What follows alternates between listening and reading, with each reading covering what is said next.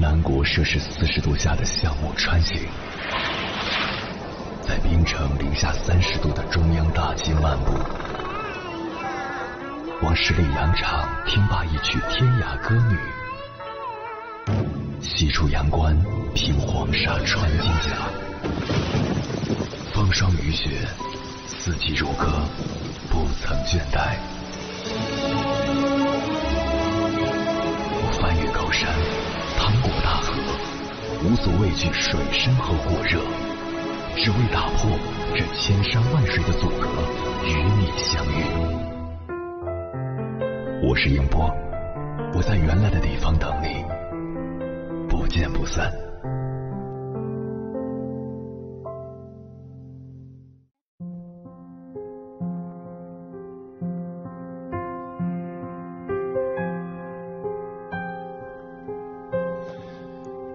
在作家连月的公众号上看到一位男性读者的求助，他说：“这一次我的婚姻站在了悬崖之上。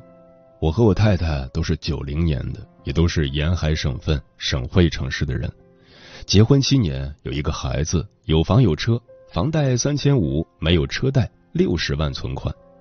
孩子目前我们小两口自己带，他挣一万五，我刚刚找到工作，六千。”首先说明，我们双方没有原则性的问题，不忠、酗酒、赌博、家暴等等乱七八糟的事情都没有。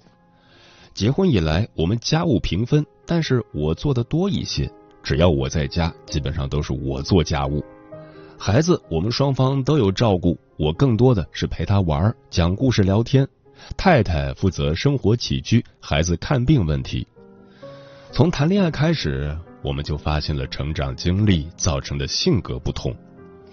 我从小就住在老师家或者学校，比较独立，不太需要太多别人的关心。生病自己熬过去，对于生日也是可有可无的过。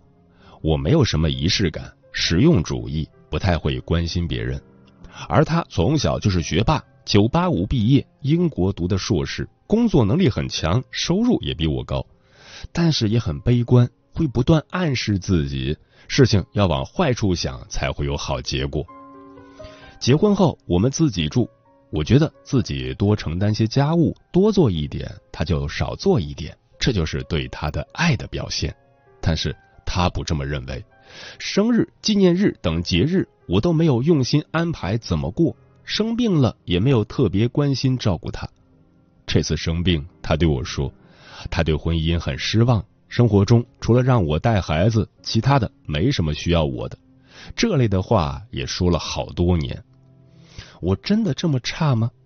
我有时候也觉得不公平。我也做了很多，每天下班回家，一桌子的碗要洗，玩具要收拾，我都心甘情愿的做了。有时候我觉得他真的太过焦虑了。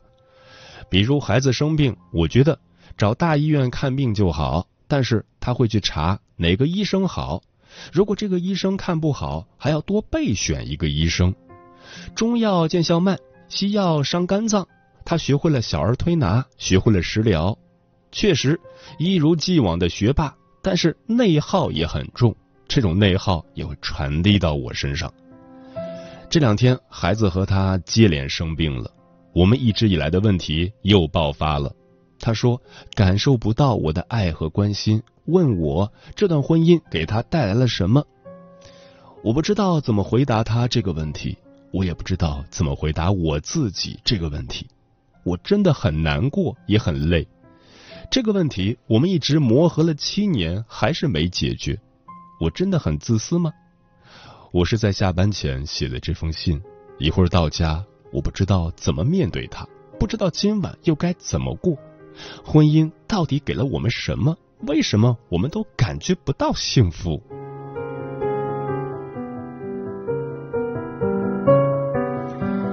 连月的回复很有意思，也很实用。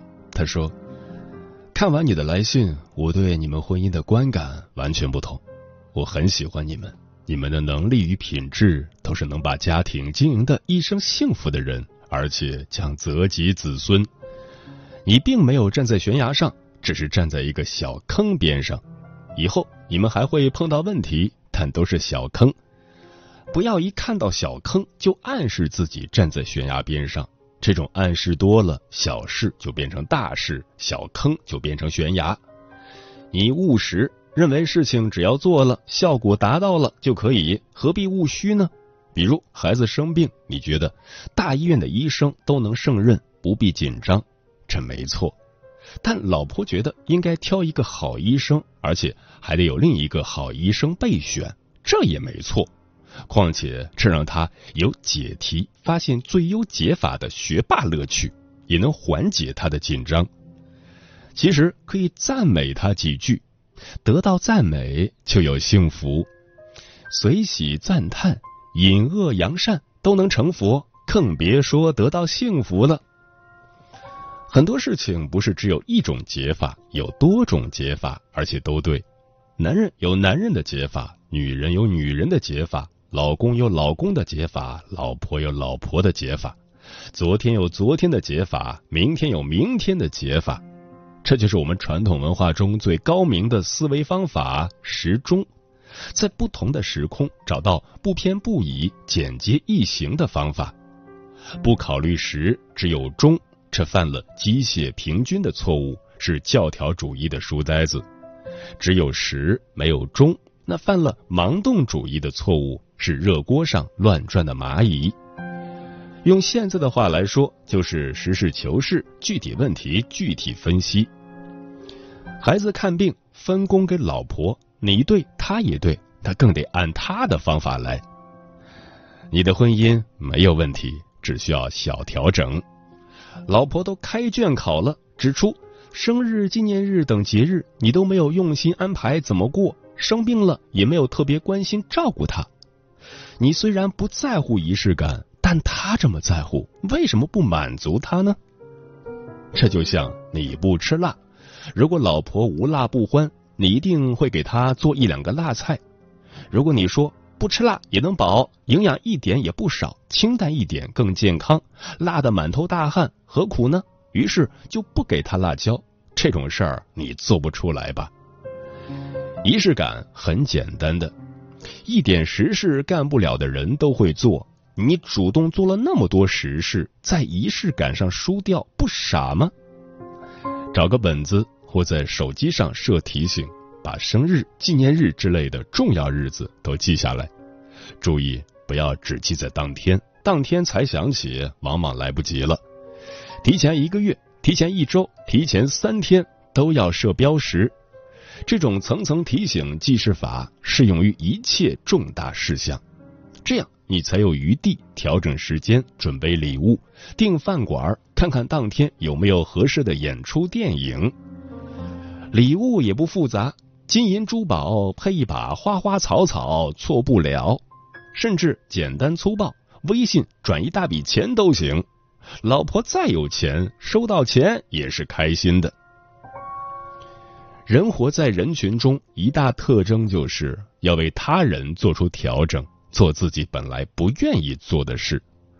为领导，为甲方，为朋友，为同事。我们都愿意考虑一下对方的立场喜好，这样更能有圆满的结果。夫妻、父母、孩子等家人是我们生命中最重要的人，为他们调整自己更应该。我爱你，就体现为我最愿意为你调整。所以，你老婆喜欢仪式感，就给她仪式感；她生病了，就多抱一抱。多说几句“我爱你”。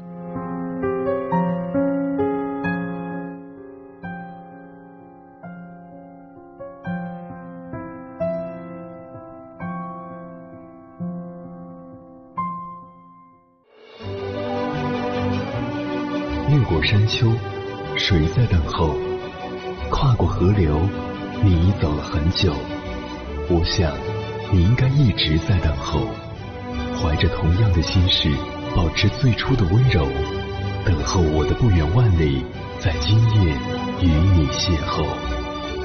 中央人民广播电台交通广播，千山万水只为你，夜上浓妆，月色正好。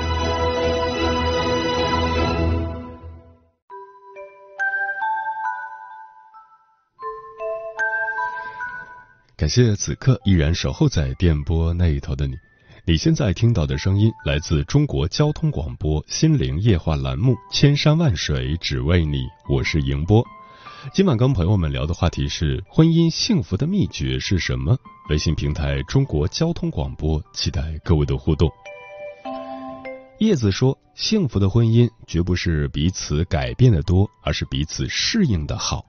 不要期待一个人会因为婚姻改变。人性的底牌是，任何缘由都不能让一个人脱胎换骨。与一个人结婚，意味着你要接受他本来的样子。”而不能只记得他被爱燃烧时的模样。刘先生说，婚姻要想幸福，需要夫妻双方共同面对问题，一起成长，携手前进，让彼此都成为更好的自己。贝加尔湖畔说：“主持人好，我在即墨收听你们的节目，姥姥跟姥爷也是很幸福的，这个月就要迎来金婚了，想要对他们说一声祝福。”姥姥最常说的就是：“我能想到最浪漫的事，就是和你姥爷慢慢变老。”哎呦，金婚的姥姥和姥爷，咱也蹭蹭喜气，希望能够给我带来好姻缘。二零二三年夏天，电视剧《梦中的那片海》爆火。这是一部年代剧，讲述了改革开放背景下一群北京七零后追逐梦想与爱情的故事。里面的亲情友情让人无限感慨，而聚焦于五对年轻男女身上的爱情婚姻故事更是引发热议。接下来，千山万水只为你，跟朋友们分享的文章是关于这部电视剧的剧评，选自《婚姻与家庭》杂志，名字叫《五对夫妻中为何只有他们幸福到底》，作者雪墨。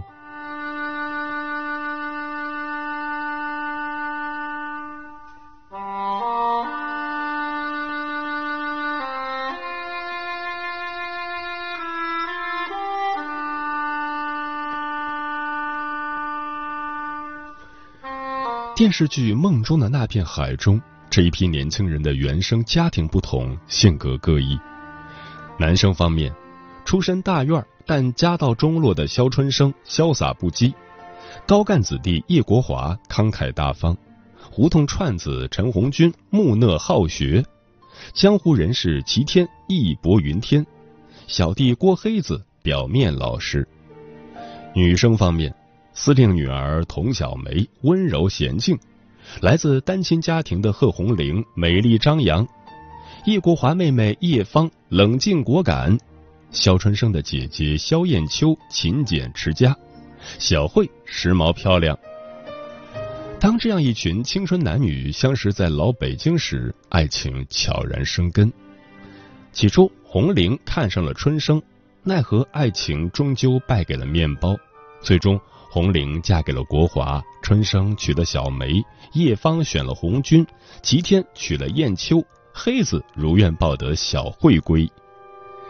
然而，婚姻不是爱情的避风港，褪去爱情甜蜜的糖衣，彼此坦诚相见时，他们才发现婚姻没有想象中那么简单。在他们中间，有的人活在他人的阴影里，作茧自缚。有的人为争权夺利两败俱伤，也有人将平凡的日子经营的有声有色。人们常说，幸福的婚姻千篇一律，不幸的婚姻各有不同。剧中五对夫妻的迥异结局告诉我们：幸福不是空等出来的，也不是计划出来的，而是两个人用同频共振、细水长流的爱浇灌出来的。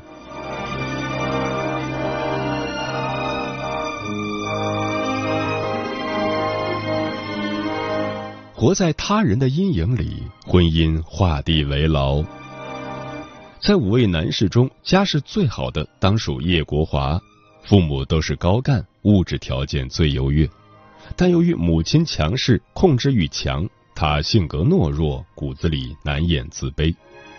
国华喜欢上红玲后，在什刹海的冰场上，面对众人的挑衅，他不敢承认自己是给红玲写情书的人。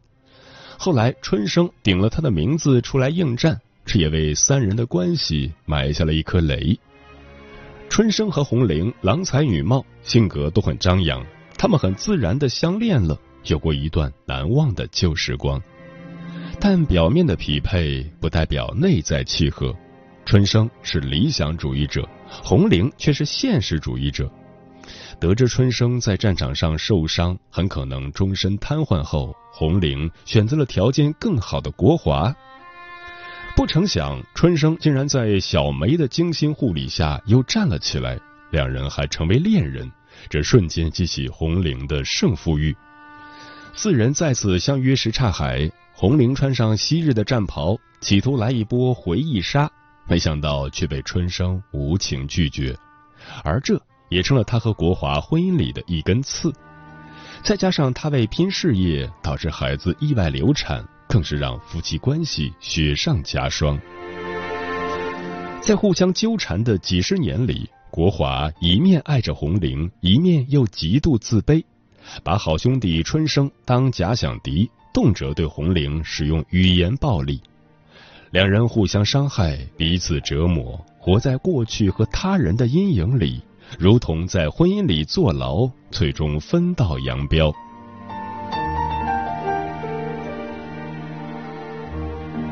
另一边，郭黑子和小慧亦是如此。黑子又丑又没钱，小慧漂亮爱打扮，黑子爱极了小慧。但自卑的他总觉得小慧会被拐走，别人三两句似是而非的话就能激起他的疑心。因为活在疑神疑鬼的阴影中，老实人黑子做了很多伤害小慧的事。或许很多人会纳闷，为何明明想要靠近，偏偏渐行渐远？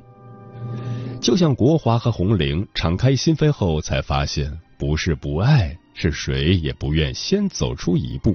都在等对方妥协，这样的结局可叹又可悲。然而现实中，很多人何尝不是如此？在过去或他人的阴影里画地为牢，消磨掉爱情后又悔不当初。殊不知，越是放不下，越难以遇见幸福。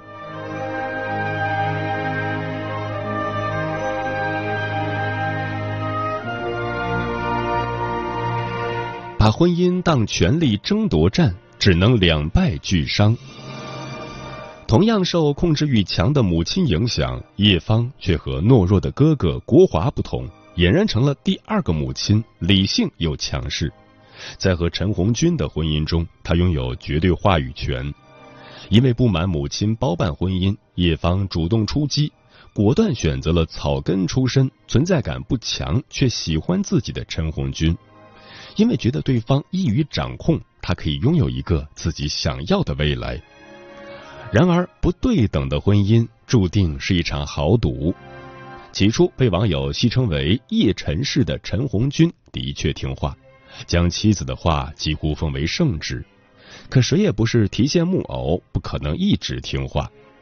特别是当凤凰男的陈红军当上局长后，他心里就越发不平衡。不满自己总是被妻子当成儿子训，不满妻子说不想生孩子就不生，他迫切的想要当家做主。而最简单粗暴的方法就是彰显自己的权利。于是陈红军主动拉拢大舅哥叶国华，帮扶对方的事业，期待叶家人对自己刮目相看。谁知叶芳不按常理出牌，根本看不上他的小伎俩，对他的公权私用厌恶至极。在一次次拉锯战中，冷战成了主旋律。本就不够爱又三观不合的两个人，一个出轨，一个冷漠，最终离婚。离婚后，叶芳承认婚姻失败，自己也有错。他也明白了一个道理。男人和女人的事是没法计划的，人生亦如是。这话很是公允。其实不光是叶芳，现实中很多人都期盼自己可以掌控一切。很多年轻人婚前还会被教育必须在婚姻里成为掌权的一方，更有甚者在婚礼上就开始了争权大战。可为了争而争，谁也不相让的结果，往往是两败俱伤。两个人的感情终有一天会被消耗殆尽，爱散了，婚姻也就散了。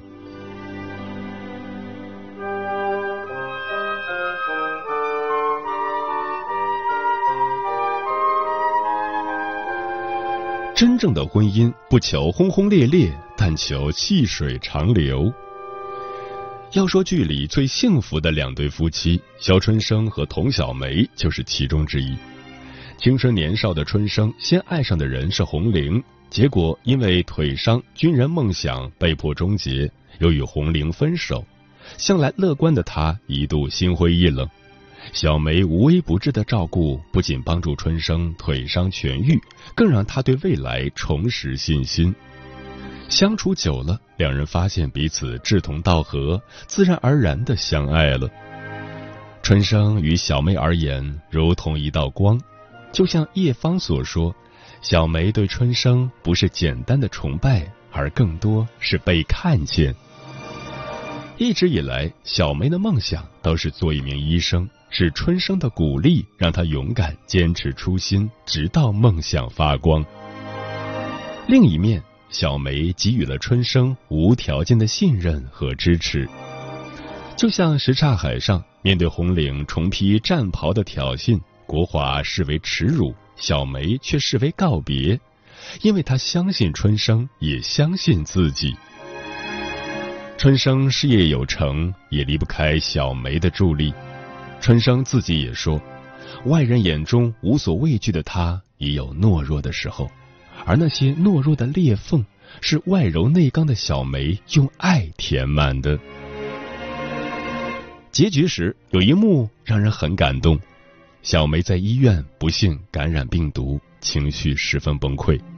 春生见状，自曝事业遇到难题，小梅一下子就忘了害怕，转而开导起春生。春生顺势鼓励小梅勇敢战胜病魔。看着春生和小梅相濡以沫的画面，很多网友直言看见了爱情最美的样子。原来真爱不一定非得轰轰烈烈，细水长流才最宝贵。齐天和萧艳秋这一对也很让人羡慕。齐天也喜欢过红玲，有了艳秋后秒变老婆奴。而燕秋也堪称贤妻。齐天的超市因为好兄弟黑子的陷害而被迫关门后，他没有丝毫责备，而是主动糊纸盒赚钱，和爱人共度难关。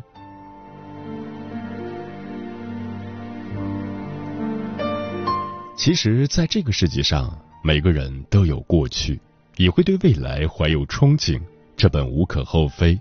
怕就怕执念太深，疏忽了一个最简单的事实：三观契合、同频共振、以爱相依、相互扶持的烟火人生，才是人间理想。要知道，幸福不在别处，而在脚下。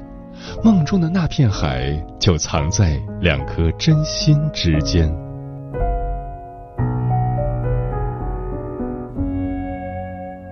在海边种下一颗种子，憧憬着长大后的样子。阳光暖暖的呵护它发芽，波光粼粼中生花。我在梦里找到一枚书签，上面写一个蓝色故事，故事里面有我们的模样。你在讲，我在听。愿岁月对你温柔以待，烟火人间看不见尘埃。愿未来对我慷慨这片海，一起看潮落潮来。愿热爱温暖所有的等待，哭着笑着微微。愿世界一如既往的精彩，蔚蓝的光洒向那片海。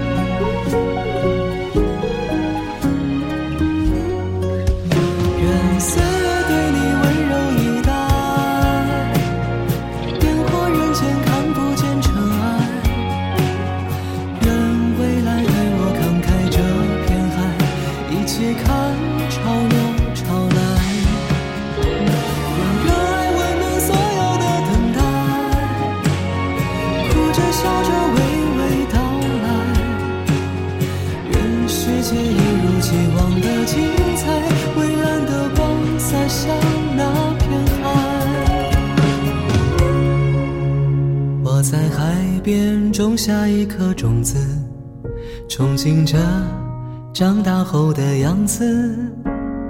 阳光暖暖的呵护它发芽，波光粼粼中生花。我在梦里找到一枚书签，上面写一个蓝色故事，故事里面有我们的模样。你在讲，我在听。故事里面有我们的模样，你在讲，我在听。